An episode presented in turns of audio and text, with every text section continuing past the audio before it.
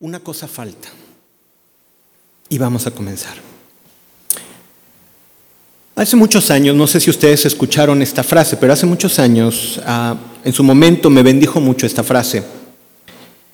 Puede ser una frase de alguna cartita o de algún, no sé, anuncio para internet, pero dice, le pedí al Señor todas las cosas para disfrutar la vida, y Él me dio toda la vida para disfrutar las cosas.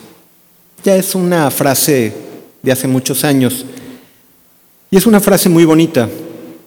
Le pedí al Señor todas las cosas para disfrutar la vida. Y el Señor me dio la vida para disfrutar las cosas. El enfoque es diferente.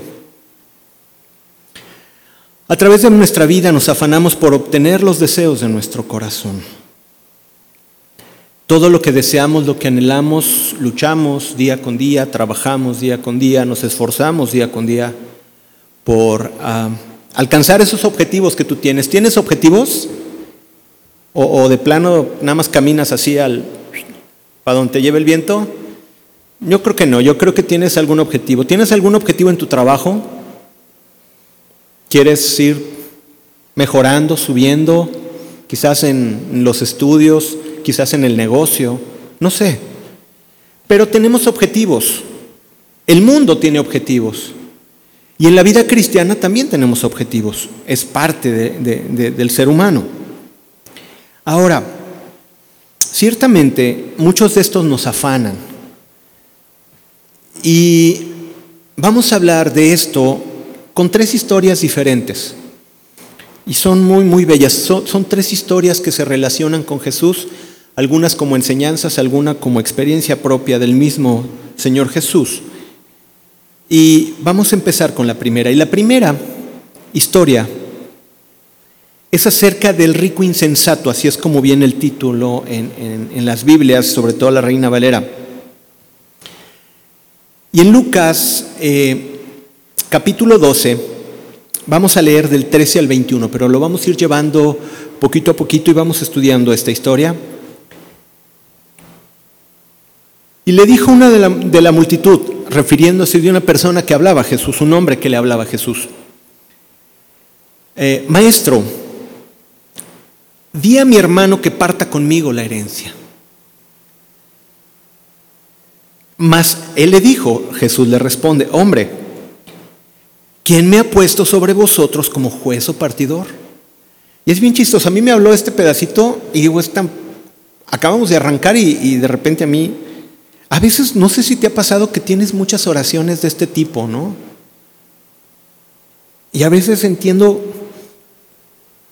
que Jesús hay muchas cosas para las que no vino o no son para él importantes. Y, Señor, háblale a mi hermano para que, para que parta conmigo la herencia, ¿no? Y Jesús como que viene con otro chip, Jesús viene con otra visión, Jesús viene con un objetivo totalmente específico. Y agarramos a Jesús y diciéndole, Señor, dile a mi hermano, tú que tienes autoridad, dile a mi hermano que parta la herencia, ¿no?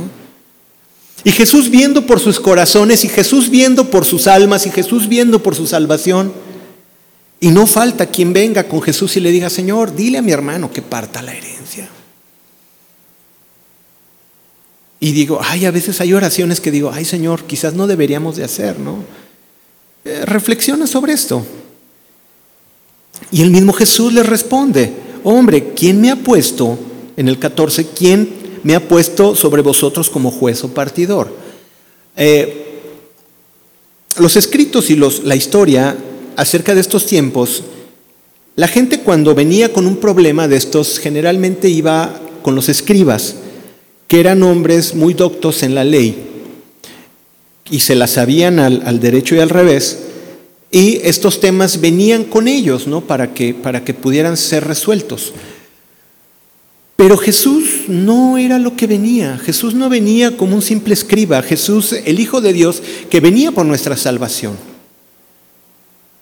Quizás digo, ah, sí, ahorita le digo, y quizás en nuestras oraciones le decimos, Señor, convence a mi papá de esto, Señor, convence a mi mamá de aquello. Pero, Señor, toca a esa hermana que se fije en mí. Peínate. Quizás sea mejor. Empieza por ahí. Señor, que esa chica se fije en mí. ¿Trabajas? No le pidas al Señor, mejor sé una persona que digan, ay, mira, ese chavo le echa ganas, es buen muchacho, se arregla, es cuidadoso, es respetuoso, es puntual, es buen cristiano, estudia. Es muy diferente, ¿no? A Señor, ábrele los ojos. Ah, ¿no? Ábrele los ojos a esa muchacha que vea de lo que se está perdiendo. No, el Señor no creo que conteste esas oraciones. En el 15, y le dijo, mirad y guardaos de toda avaricia, porque, y subrayé esto y lo puse entre comillas, la vida del hombre no consiste en la abundancia de los bienes que posee. ¡Wow! Y les dijo, mirad y guardaos de toda avaricia, porque la vida del hombre no consiste, la vida del hombre no consiste en la abundancia de los bienes que posee. ¿Cuántos estamos afanados por lo contrario a lo que enseña Jesús? Jesús dice, la vida del hombre no consiste en la abundancia de los bienes y cuántos estamos afanados por la abundancia de los bienes. Y nos afanamos por ello. ¿Dios está en contra que prospere? No. Dios está en contra de que te esfuerces y, prospere tu negocio o trabajo para nada. la diferencia está en el afán. La diferencia está en el afán. La enseñanza de Jesús siempre será contraria a la filosofía del mundo. La filosofía del mundo te dice que tú necesitas tener tal posición, eh, y vámonos a extremos como tú tienes que vestir tal marca y debes de tener tal automóvil y debes de tener tu departamento y debes de tener, eh, qué sé yo, tu trabajo, ¿no? Y, y debes de tener esto. Ok, son cosas que, bueno, tenemos que tener, ¿no? O sea, debemos de trabajar por tener los bienes que sustentan nuestra vida. Pero cuando tú ya tienes la casita chiquita, quieres una más grande. Y cuando tienes la más grande, pues quieres una más grande. Y cuando tienes este coche, quieres el que sigue. Y ah, ya salió el nuevo modelo. Y, y se vuelve la vida del mundo en un afán en tener y en tener y en tener. Muchas veces cuando ni siquiera lo necesita. Esa es la enseñanza del mundo. La enseñanza de Jesús nos dice, la vida del hombre no consiste en los bienes que posee, en la abundancia de los bienes que posee. Sigamos leyendo en el 16. Antes de, de, comenzar a leer, déjame decirte una cosa, si había alguien que podía hablar las historias perfectamente, era Jesús. Jesús te podría mostrar todo el corazón del hombre a través de una historia. Y vamos a ponerle mucha atención a esta historia que nos habla Jesús. Y les dice, también les refirió una parábola diciendo, la heredad de un hombre rico había producido mucho. Y él pensaba dentro de sí, ¿qué haré? Porque no tengo dónde guardar mis frutos. Y dijo, esto haré, derribaré mis graneros y los edificaré mayores, y allí guardaré todos mis frutos y mis bienes. Y diré a mi alma, alma, muchos bienes tienes guardados para muchos años. Repósate, come, bebe, regocíjate. Por favor, no levanten la mano, pero ¿cuántos que hay aquí está en su corazón un día el decir, cuando tenga esto ya voy a descansar. Cuando voy a trabajar para tener esto y esto y esto y para... Y voy a, voy a tener esto y voy a rentar casas y voy a tener una flotilla de taxis y voy a, no sé, y voy a... Y estás así pensando y pensando y pensando. Siempre voy a hacer el paréntesis. Dios no está peleado con que seas emprendedor, pero me refiero cuando tu primer lugar es eso, ahí es donde está el error. Cuando vives para, voy a tener esto y voy a tener esto y voy a tener esto, voy a tener esto, déjame decirte una cosa, ¿va a acabar esa necesidad algún día? ¿Te has puesto en pensar en los ultramillonarios que hay en esta tierra? Un cantante hizo un parque de diversiones en su patio. Un empresario hindú se acaba de hacer una camisa de millones de pesos porque estaba tejida en oro. ¿Te has preguntado para qué? una persona del oriente, de la zona petrolera, forró un vehículo Mercedes en diamantes. ¿Para qué? Otro excéntrico hizo mandar en el desierto escribir su nombre. Y, kilómetros y kilómetros de zanjas con agua para que el Google Maps pueda ver su nombre todos cuando paseen por el cielo. ¿Para qué? ¿Cuánto costó eso? ¿Has pensado en los grandes corporativos que tienen millones y millones y millones y millones y millones y compran y compran empresas? Y tú les preguntas, ¿ya están saciados? Corporativos, mira, estaba escuchando, no voy a decir ni el nombre, pero decía, lo que tiene esta compañía financiera es una cantidad de millones impresionante que ni siquiera la Reserva de México tiene.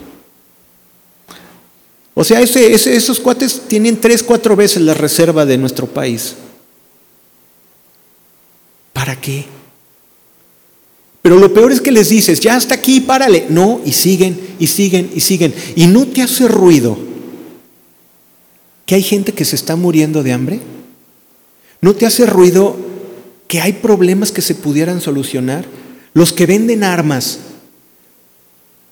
ni siquiera bueno, yo creo que sí se imaginan, pero no les importa, siguen haciendo más armas y más armas y más armas y siguen desarrollando proyectos científicos y proyectos científicos químicos de destrucción masiva, cibernéticos y, ahora las guerras son de todo tipo. Y tú dices, ya con esto acaban, con, con el poder nuclear que tienen, fácil podrían destruir el mundo tres, cuatro veces o más. Y déjame preguntarte algo. ¿Y ya se saciaron? Y siguen, y siguen, y quieren más, y quieren más. Y es un hoyo sin fondo. Porque esa es la naturaleza del hombre. Y ese hombre decía, tengo unos graneros, imagínate el tamaño de los graneros que tenía, los voy a tumbar y voy a hacer más graneros más grandes. Dice, para guardar mis frutos, para guardar mis bienes. Si te fijas, aquí todo eh, es para Él, para Él, para Él, para Él. Ahora, tú no eres un millonario quizás como este, pero ¿tú piensas así? Es que es mi coche y es que es mi casa y es que es mi proyecto y es que son mis cosas, es mi chamarra, es mi suéter y que ni se la vea mi hermano, ¿eh? porque es mi chamarra, no, porque es mi. En la medida que tú estás, tú tienes algunas posesiones. Y tú hablas de esta manera, mis cosas. Y fíjate bien lo que dice, y qué irónico lo que dice este hombre. Y diré a mi, a mi alma, estamos en el a 19, y diré a mi alma, muchos bienes tienes guardados para muchos años. Repósate, come, bebe, regocíjate, ya la armaste.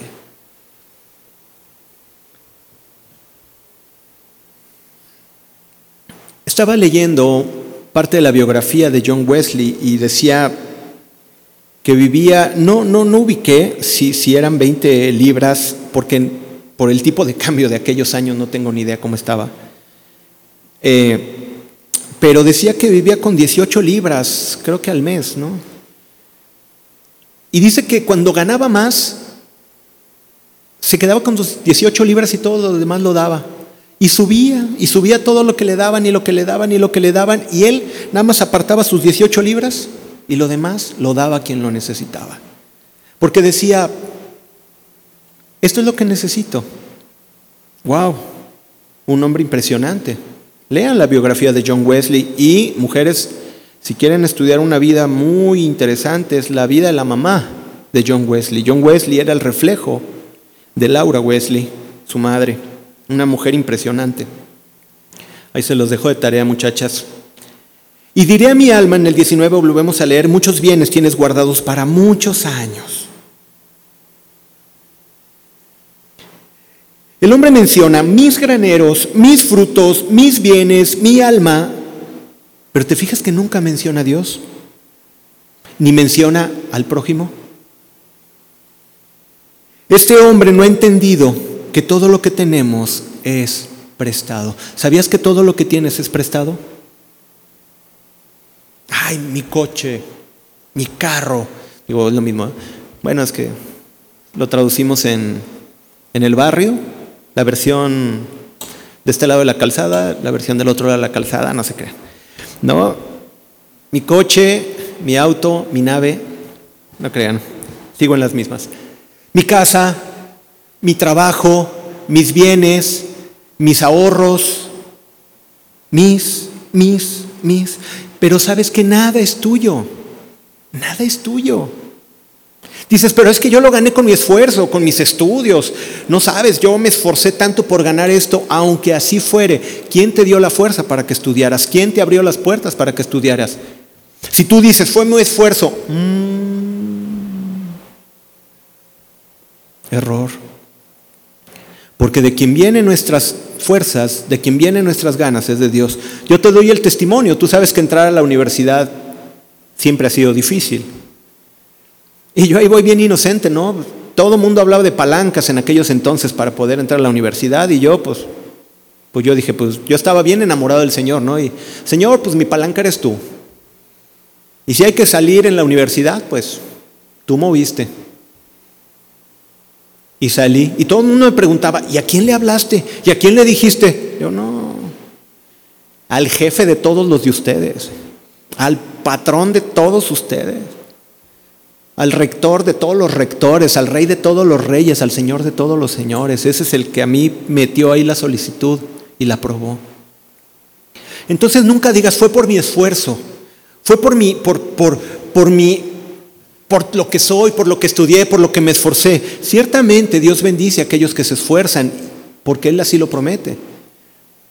Pero aún así nada es tuyo, la gloria es de Él. Todo lo que tenemos es prestado aún la vida. Pensó que había comprado el futuro, qué curioso, ¿no? Pensó que había comprado el futuro. Dijo, tengo tal edad, cuando tenga 10 años más voy a tener esto, y cuando tenga 20 años más voy a tener esto, y cuando tenga tantos voy a hacer esto, y ya tenía él su plan hecho. Pero fíjate bien lo que dice en el 20. Pero Dios le dijo, necio. Esta palabra necio es del griego afrón, que también significa tonto o loco. Y le dice, pero Dios le dijo, necio, esta noche vienen a pedirte tu alma y lo que has provisto, ¿de quién será? ¿Se pudo llevar todas las riquezas cuando fuera llevado? No se puede llevar nada. Cuenta el chiste de niños de, la iglesia, ¿no? Que un hombre se llevó un lingote de oro para el cielo, ¿no? Porque si lo guardó y cuando vaya al cielo me lo voy a llevar. Capaz de que allá lo necesito, ¿no? O sea, es una ilustración. Y cuando llega al cielo y de repente lo saca y dicen, ah, con que haciéndole hoyos a las calles, ¿verdad? No te va a servir nada de lo que aquí tengas, no te va a servir nada. Lo que tengas aquí no se va a comparar. Va a ser impresionante. Cuando, cuando en Filipenses 2 dice que toda rodilla se doblará, ¿te imaginas a todos aquellos ultra mega millonarios que tienen todo y de repente Dios les diga, no, tu nombre no está escrito en este libro. ¿Qué pasará por su cabeza de todos esos hombres? ¿Acaso podemos entender la frase que dice, será el lloro y el crujir de dientes? ¿Te imaginas? Que tuvieron todo el dinero del mundo, que pudieron haber tenido 100 vidas y vivirlas de superlujo. Y van a llegar y no, no estás en lista, si hacia un lado, porque ahí viene un señor campesino de la sierra de Oaxaca que cultivaba su parcelita de maíz. Pásele, pásele. A usted sí lo conocemos porque oraba todas las noches. Y nuestro Señor le contestaba. Y cuando el compadre que estaba bien pobre, tenía hambre, le hizo unas tortillitas y se las llevó, pásele, pásele, pásele. Y va a llegar el millonario y le va a decir, oye, espérame, pero es que, no, no, espérate, ni te conocemos a ti. Y va a pasar ese Señor humilde y le va a decir, buen siervo y fiel, pasa al gozo de tu Señor. Así es la palabra del Señor. Necio, esta noche vienen a pedirte tu alma. Él había hecho planes a futuro, mas sin embargo el Señor le dijo, tu futuro lo tengo yo. Y déjame decirte una cosa, tu futuro lo tiene el Señor. Tu futuro lo tiene el Señor. Así es en el 21, así es el que hace tesoros para sí mismo y no es rico para con Dios. El hombre pensó que tenía muchos años asegurados, mas Dios solo le dio unas horas. El hombre rico no es el que tiene más, sino el que menos necesita, es el que da más. Cuando damos al que necesita, ¿a quién le damos? Se lo damos a Dios. Mira lo que dice la palabra en Mateo 25, 40. Y respondiendo el rey le dirá, refiriéndose al Señor, de cierto os digo que en cuanto lo hiciste a uno de estos, mis hermanos más pequeños, me lo hiciste a mí. El Señor dijo, cuando estuve desnudo tú me cubriste, cuando estuve hambriento me alimentaste, cuando tuve sed me diste de beber. Y dirán, Señor, ¿cuándo te hicimos esto? Le cada vez que tú le dabas a alguien que necesitaba, me lo hacías a mí. Ya ven, ya el Señor ya contestó. Cuando nosotros le damos al pobre, se lo estamos dando a Dios. Mira, el millonario tiene una cuenta de 10, 12, 20 ceros, 30, no lo sé, no me interesa. Quizás tú tienes una cuenta con ¿Cuántos? Unos cuatro ceros por ahí, cinco ceros por ahí. O quizás tienes apenas de un poquito, pero tienes. Te aseguro que lo que tú tienes, tienes más que alguien que necesita. ¿Tú te molestas cuando viene alguien a pedirte en la calle? Claro, tienes que discernir quién, ¿no? Pero hay mucha gente mayor que mira, ya empiezas a pensar, ay no, pero es que ese seguramente se lo gasta en quién sabe qué. Que, mira, yo siempre les he enseñado a mi esposa, a mis hijas, o lo hemos platicado, te aseguro que ese Señor tiene menos que yo. Y si Él tiene más que yo, qué bueno. Qué padre, ¿no? Yo no voy a poner a cuestionar que, claro, eso quiere decir que por toda la calle va a estar repartiendo, va a llegar el momento en que no tengas, ¿no? Quizás tienes que decir, ah, mira, ponme Señor a quién sí y a quién no. Hay chavos que pueden trabajar y le dices, no, cuate, pues mejor después, ¿no? Digo, pues no se trata de darle a todo el que te pida, ¿no? Me refiero, si es que no lo tienes todo, ¿no? Pero a las personas mayores, si la encuentras en la calle, dales. Algo que nos enseña nuestro pastor Chuy Olivares y yo comparto al 100%, cuando tú estás comprando una artesanía, cuando estás comprando a alguien, a una persona humilde, por favor, nunca regatees. La persona que vende lo poquito para su sustento, págale lo justo y si puedes darle más, dale más. Nunca escatimes a aquel que tiene necesidad.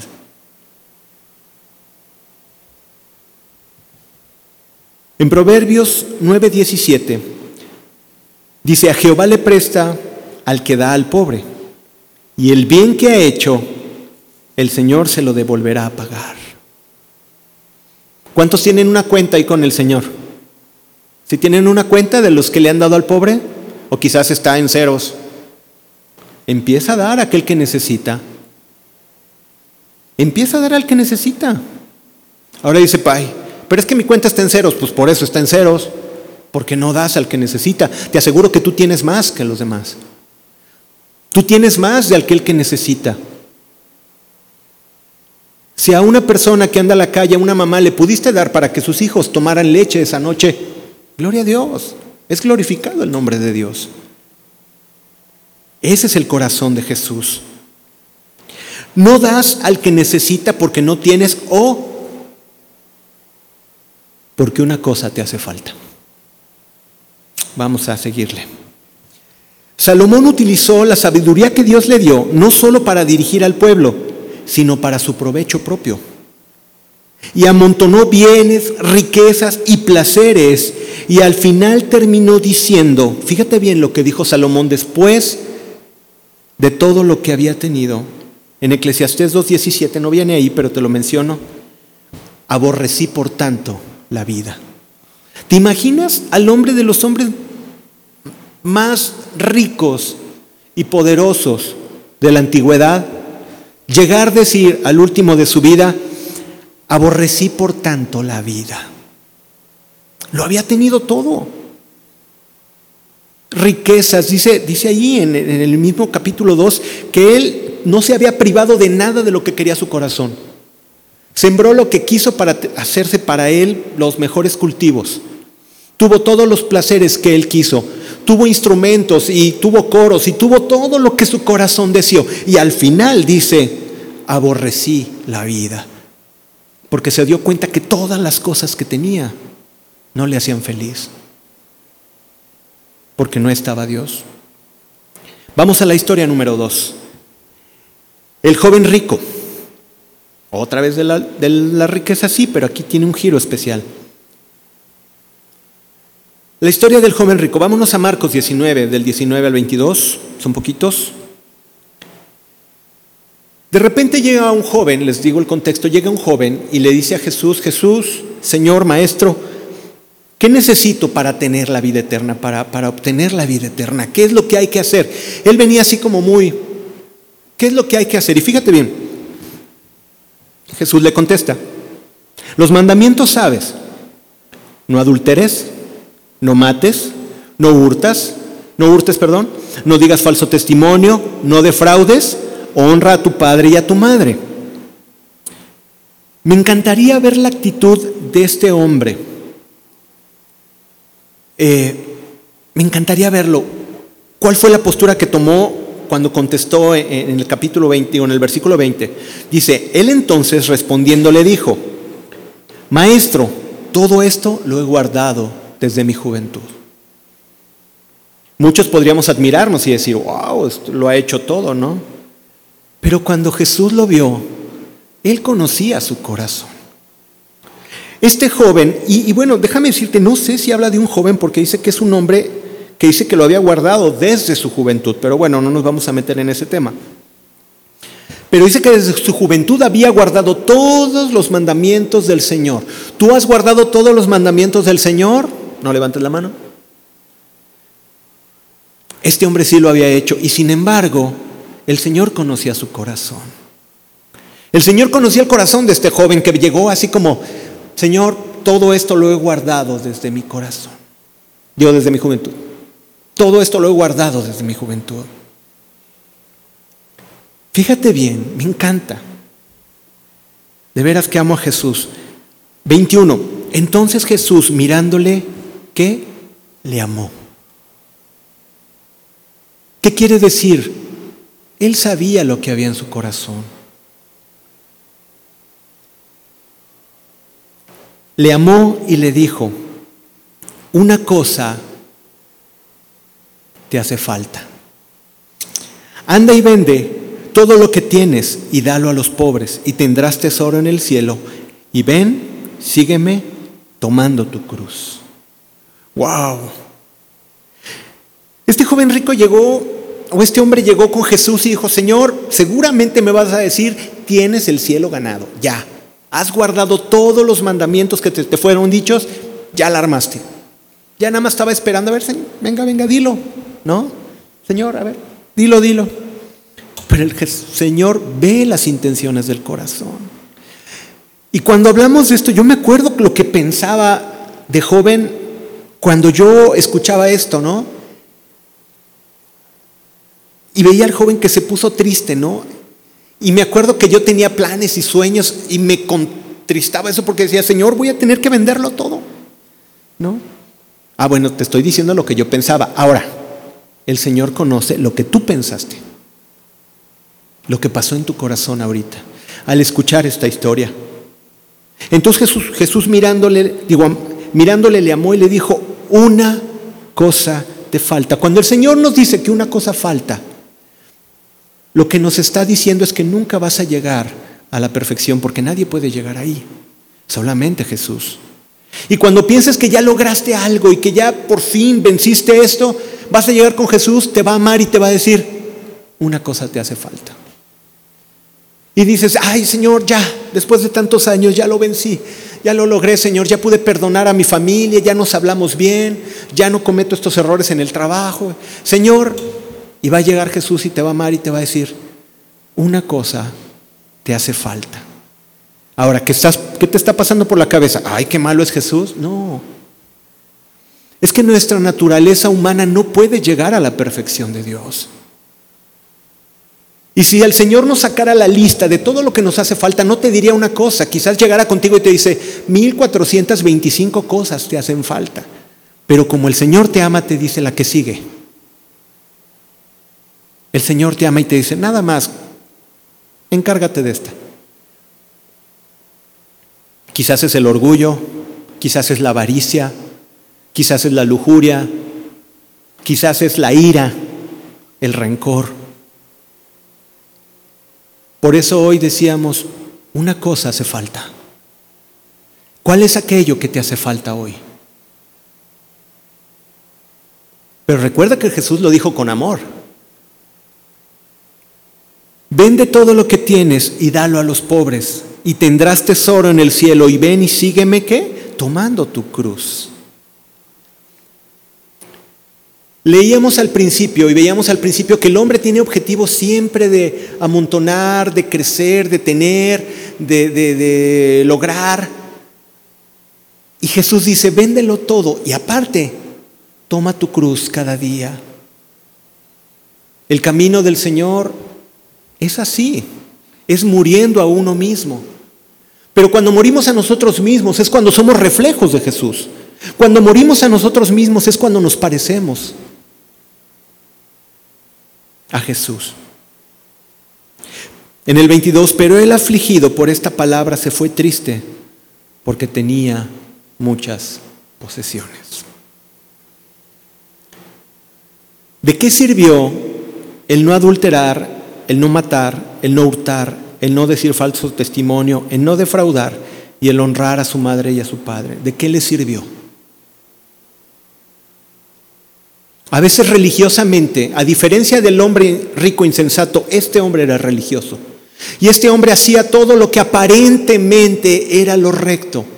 Pero Dios no no solamente mira lo que tienes delante de sus ojos. Le decía Dios al profeta delante de Isaí, yo miro lo que hay en el corazón. El Señor mira tus pensamientos y tus sentimientos y lo que ahorita te está pasando por el corazón, ahorita el Señor lo sabe. Y Él sabe qué es lo que te está pasando por tu corazón. Este hombre dijo, dilo Señor, vámonos al cielo ahorita. No se fue primero más un ladrón que estaba crucificado al otro lado de Jesús. Un ladrón, uno de lo peor. Ese se fue al cielo así, mira. De cierto te digo que hoy estarás conmigo en el paraíso. ¿Te fijas que no se lo dijo a este joven rico? A este joven rico le dijo, una cosa te falta. Y eso es lo que tenemos que meditar. Señor, ¿qué es aquello que estás pidiendo? Ahora, que esto no te desanime a decir, ay Señor, pues qué dura es la... No, no, no. El Señor en su misericordia te va llevando de la mano, pero tú tienes que poner de tu parte. ¿Por qué? Porque lo que el Señor quiere es que tú te parezcas a Jesús. Lo que Dios quiere es que tú te parezcas a su Hijo. Por eso te pones el título de cristiano. Y tú caminas en la calle como cristiano y el Padre dice, ah, mira, ahí va un representante mío que se llama cristiano, que quiere decir que es como Cristo en la tierra y que hace las cosas de Cristo en la tierra. Entonces dice, ah, ese es cristiano, hace las cosas de Cristo. Cuando el Señor te va quitando cosas que tienes en tu corazón y te va quitando todo aquello que te estorba, lo que está haciendo es reflejando la vida de Cristo en tu vida. Ya vimos que hay que darle al que necesita y no atesorar. La vida del hombre no consiste en los bienes, en la abundancia de los bienes que posee, recuerda esto. El hombre rico confiaba, confía en sus riquezas, el religioso confía en sus obras. Pero una cosa les hacía falta. Vamos a la historia 3. En Lucas 10, 38 43, digo 38 al 43, perdón, Lucas 10 del 38 al 43, nos dice, esta sí es eh, una, una experiencia de Jesús. Aconteció que yendo de camino entró en una aldea y una mujer llamada Marta les recibió en su casa. Esta tenía una hermana que se llamaba María, la cual, sentándose a los pies de Jesús, oía su palabra. Pero Marta, preocupada con muchos quehaceres y acercándose, dijo, Señor, ¿no te da cuidado que mi hermana me deje servir sola? Dile pues que me ayude. wow. Respondiendo Jesús le dijo, Marta, Marta, ahí pon tu nombre. Y respondiendo Jesús le dijo, Marta, Marta, afanada y turbada estás con muchas cosas. Pero una cosa, solo una cosa es necesaria. Y María ha escogido la buena parte, la cual no le será quitada. Ok, vamos a entender esta cosa de la que habla el Señor. Nosotros, como Marta, a veces hacemos muchísimas cosas para tratar de agradar al Señor. Y te esfuerzas para tratar de agradar al Señor, pero lo haces en tus fuerzas. Lo haces en tus fuerzas, o sea, y piensas que la vida cristiana, por eso me, da risa, ¿no? Porque dicen, ay, eres cristiano, ya te van a prohibir un millón de cosas, ¿no? Como si fuera eso el cristianismo. Es que ya eres cristiano y te prohíben mil cosas nada que ver. Bueno, obviamente no les ha amanecido, no tienen la luz, por eso no lo pueden entender. Las cosas espirituales para el hombre natural son locura. No pueden entender porque piensan que el cristianismo es una lista de cosas que tienes que hacer y no tienes que hacer, tienes que hacer y no tienes que hacer, tienes que hacer. Y, para ser cristiano tienes que hacer esto y no hacer esto. Y, ya hablaremos del noviazgo y un poquito del matrimonio. Y piensan que es así. Y para tener novio, tener novia, es que hay que hacer un montón de requisitos. Y ponemos unas cargas en nuestra cabeza y en nuestra mente. Y Jesús, por eso dice esa expresión, oh Marta, Marta, no has entendido Afanada y turbada estás con muchas cosas. Dime, ¿estaba trabajando para Dios? ¿Le, quería servir al Señor, sí o no, Marta? Marta quería servirle al Señor. ¿Era bueno? Sí, era bueno. Pero ¿qué pasaba? Estaba Jesús en la casa de Marta y Marta no se había dado cuenta. Estaba Jesucristo en el mismo techo de Marta y Marta estaba haciendo cosas y haciendo cosas y haciendo cosas y haciendo cosas. Para ti, Señor, pero haciendo cosas. Y sin embargo, María, en el 39 dice, esta tenía una hermana que se llamaba María, la cual, sentándose a los pies de Jesús, oía su palabra. Entonces en el 41 le dice, Marta, Marta, afanada y turbada estás con muchas cosas, pero solo una cosa es necesaria, una cosa te falta. El hombre insensato, el rico insensato, sí tenía muchas posesiones, pero no tenía a Jesús enfrente. Y no tenía a Jesús, ni tenía a Dios en su vida. No tenía un propósito eterno, simplemente era para él. El joven rico simplemente estaba lleno de montón de, religiosidad diciendo, yo hago esto, yo hago esto, yo hago esto, yo hago esto. Pero no lo estaba haciendo de corazón, no obedecía al Señor de corazón. Y esa es la enseñanza del joven rico. Tú haces muchas cosas para el Señor, pero no lo estás haciendo de corazón. Porque simplemente es un checklist, simplemente es una lista que vas haciendo eh, punto por punto. Ya hice esto, ya hice esto, como diciéndole, Señor, mira, ¿qué calificación tengo? Y el Señor dice, una cosa te hace falta.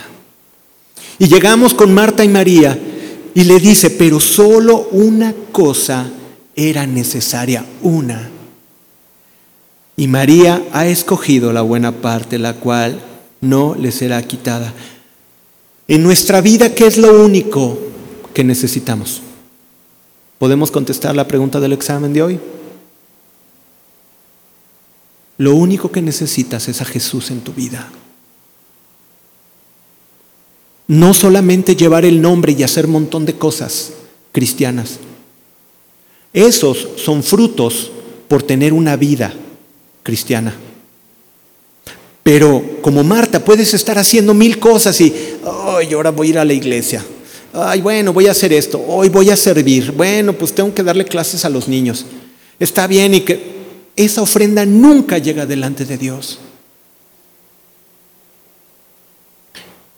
¿Cuántos de nosotros, yo lo pensé, voy primero por estaturas y porque hace mucho tiempo, pero yo iba a la iglesia porque decía, Señor, yo sé que si voy a la iglesia tú me vas a bendecir con una novia. Eso pensaba. Ah, yo sé, digo, algunos ponen la cara, pues claro, ya muchos les reveló que no es así, pero yo así pensaba cuando estaba bien morro, ¿no? Decía, y me voy a portar bien porque así el Señor me va a mandar, o sea, cosas que ignorancia, ¿no? No sabía. Te estoy hablando de hace muchísimos años. Y a veces somos así para el negocio, para la novia, para que ser prosperados en, el ministerio, ser prosperados. Eh, hacemos cosas y hacemos cosas y hacemos cosas y hacemos cosas. Y Jesús está bajo tu mismo techo y tú estás haciendo cosas y haciendo cosas y haciendo cosas. Cuando lo único que el Señor te está pidiendo, una cosa es necesaria, es que estés con Él. Es lo único que el Señor nos pide. ¿Cuánto tiempo pasas con Jesús? ¿Cuánto tiempo pasas con Dios? ¿Hablas con Dios? ¿Le preguntas qué sigue el día de mañana? ¿O tu vida es tan rutinaria que, ah, Señor, te pido por esto, por esto, por esto, por esto, por esto, por esto, ya oré, adiós? Una cosa, solo una cosa es necesaria. ¿Para qué vino Jesús? Para que tuviéramos comunión con Él. No para tener una vida religiosa con un montón de reglas que hacer o un montón de, servicio, de iglesia que hay que hacer. Amontonar eh, bendiciones de la iglesia y dar a los pobres y ayudar a hacer esto. Sí, todo eso es muy bueno. El conocimiento, el ministerio y te... Marta, Marta, Marta, Marta, Marta. Y el Señor dice, ¿Y cuando platicamos tú y yo? Que fue para lo que vine, fue para lo que morí, para que tú y yo platicáramos, para que me adoraras, para que te sentaras a los pies del Maestro a escuchar su palabra. Si tu vida le hace falta una cosa, esa cosa es necesaria. No es tener todo para disfrutar la vida. No es hacer obras para alcanzar la salvación, ni siquiera es trabajar para Dios. Y lo vemos en estas tres historias. Te lo voy a repetir. No es tenerlo todo para disfrutar la vida. Ese no es el objetivo. No es hacer obras para alcanzar la salvación como el joven rico. Y ni siquiera es trabajar para Dios como Marta. ¿Qué es esa cosa? Es vivir y disfrutar la vida con Jesús. Cualquiera que sea tu situación, ama a Jesús y dale la gloria a Él. Por eso cantábamos con ese gusto. O por lo menos yo así lo hice y yo sé que muchos de ustedes también. Con todo yo me alegraré. Con todo yo me alegraré.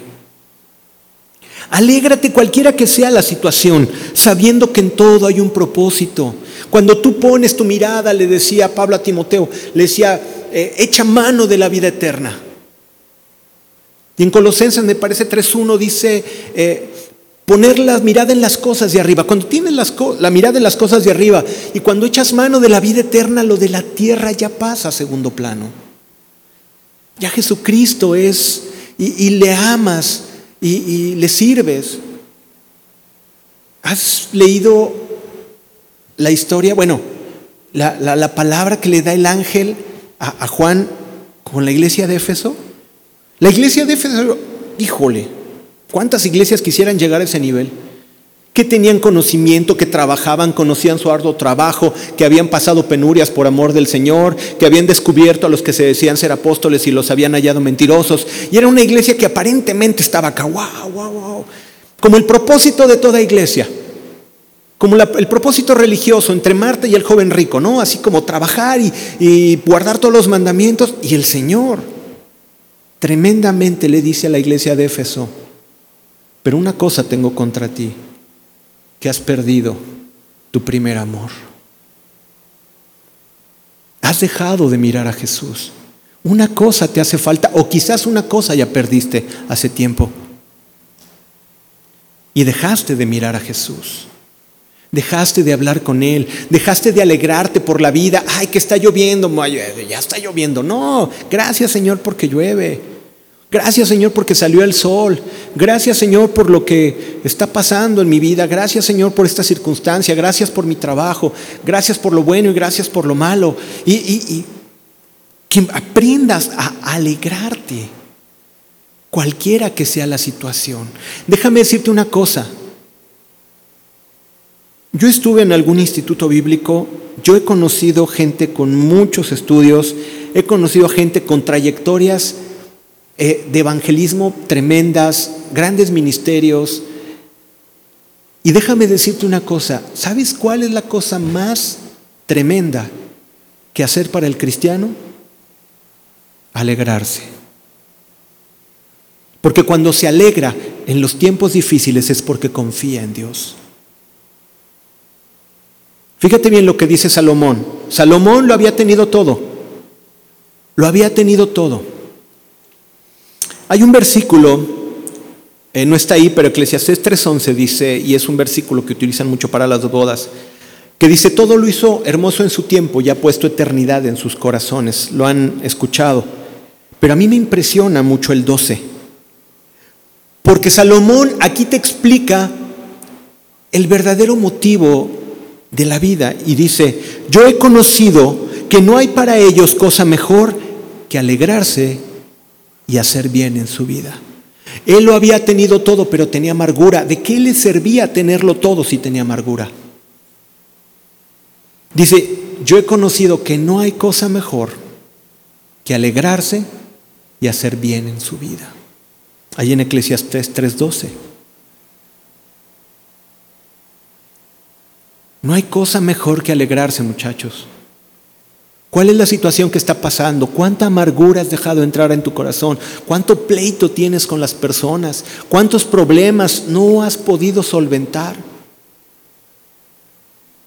Deja de afanarte como Marta y descansa en los pies de Jesús y alégrate de la vida eterna. Y escúchalo y escucha su palabra.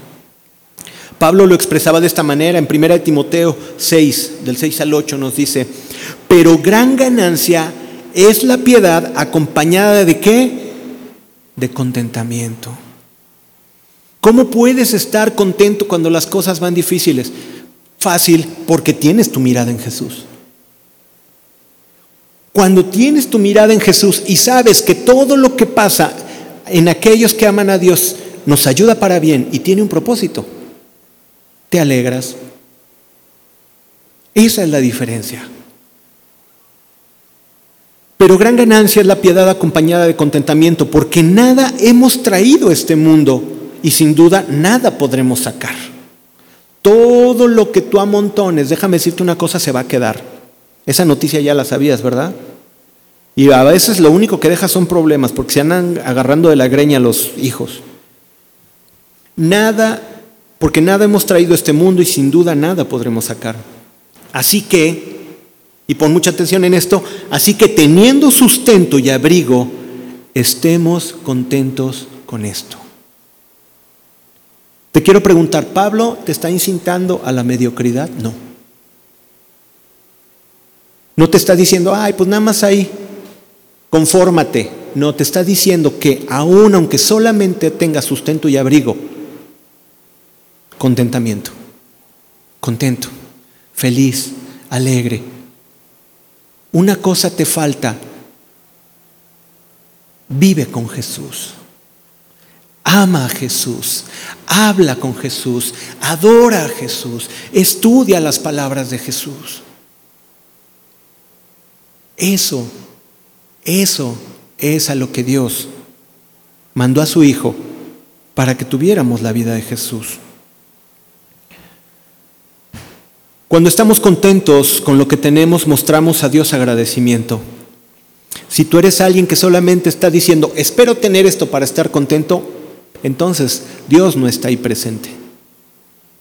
Porque tu contentamiento es lo que estás esperando y no que Jesús ya está en tu casa, bajo tu techo. Tú estás queriendo tener cosas para alegrarte. La alegría es de que Dios ya está contigo, que Jesús ya está contigo y que vas a ser salvo. Y que a diferencia de los grandes millonarios que no van a encontrar su nombre en el libro de la vida, el tuyo va a estar. Y le va a decir, a ver, a ver, tú millonario, oye, pero yo tengo 200 mil millones de euros aquí, te compro la salvación. No, eso no te alcanza ni para pavimentar de oro la calle que tenemos acá de este lado. A ver, a ver, hazte un lado, hazte un lado. Va a pasar Quique, ¿no? él sí lo conozco, ¿no? Y así va a decir tu nombre, va a decir, pásale. Wow, esa es la alegría que debemos de tener. Y no la vida consiste en la abundancia de los bienes, no, sino el saber que tu nombre está escrito en el libro de la vida. Así lo dijo Jesús, alegraos porque su nombre está escrito en el libro de la vida. Y si vienen dificultades y tormentas, alégrate, porque tu nombre está escrito en el libro de la vida, aún a pesar de las tormentas. A Dios no le cuesta darnos lo que queremos o necesitamos, pero hay algo mucho mayor que Dios nos ofrece y quiere que lo tomemos, su vida misma. Mira, Dios puede tronar los dedos y mañana tienes todo lo que le pediste, así de poderoso es Dios. Pero a Dios no vino por eso. No vino a repartirte la herencia del hermano. Dios vino a que estuvieras con Él, a que vivieras su vida. Y yo sé, ¿y sabes dónde está la diferencia en los que dicen, muchos son los llamados y pocos los escogidos? En la reacción que toman cuando escuchan esto. Muchos dicen, sí, Señor, perdóname, te he hecho a un lado, pero gracias porque estoy contigo. Y están los que piensan, ay no, no, yo no. Yo no voy a andar vendiendo nada. Muchos son los llamados, pero pocos los escogidos. Dura palabra, pero yo no la dije, la dijo Jesús. Por eso búscale, ámale, porque el propósito de cada mensaje, de cada predicación aquí, decía eh, Charles Spurgeon dice, cada vez que yo hago un mensaje, trazo una línea recta hacia la cruz. Y lo que tratamos es llevarlos a la vida plena en Jesús, tengas o no tengas.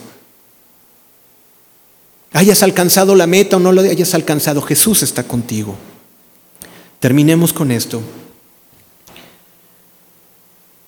Quizás hace tiempo que no disfrutas la vida. Pídele perdón al Señor y pídele que te ayude. Decide alegrarte, alégrate.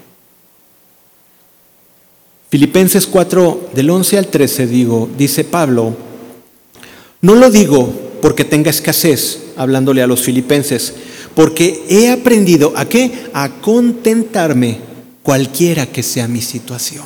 Cualquiera que sea mi situación, yo estoy contento. ¿Por qué está contento? Porque conoce a Jesús. En el 12, sé vivir humildemente y sé tener abundancia. En todo y por todo estoy enseñado.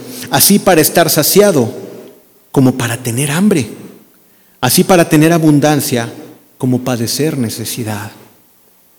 Todo lo puedo en Cristo que me fortalece.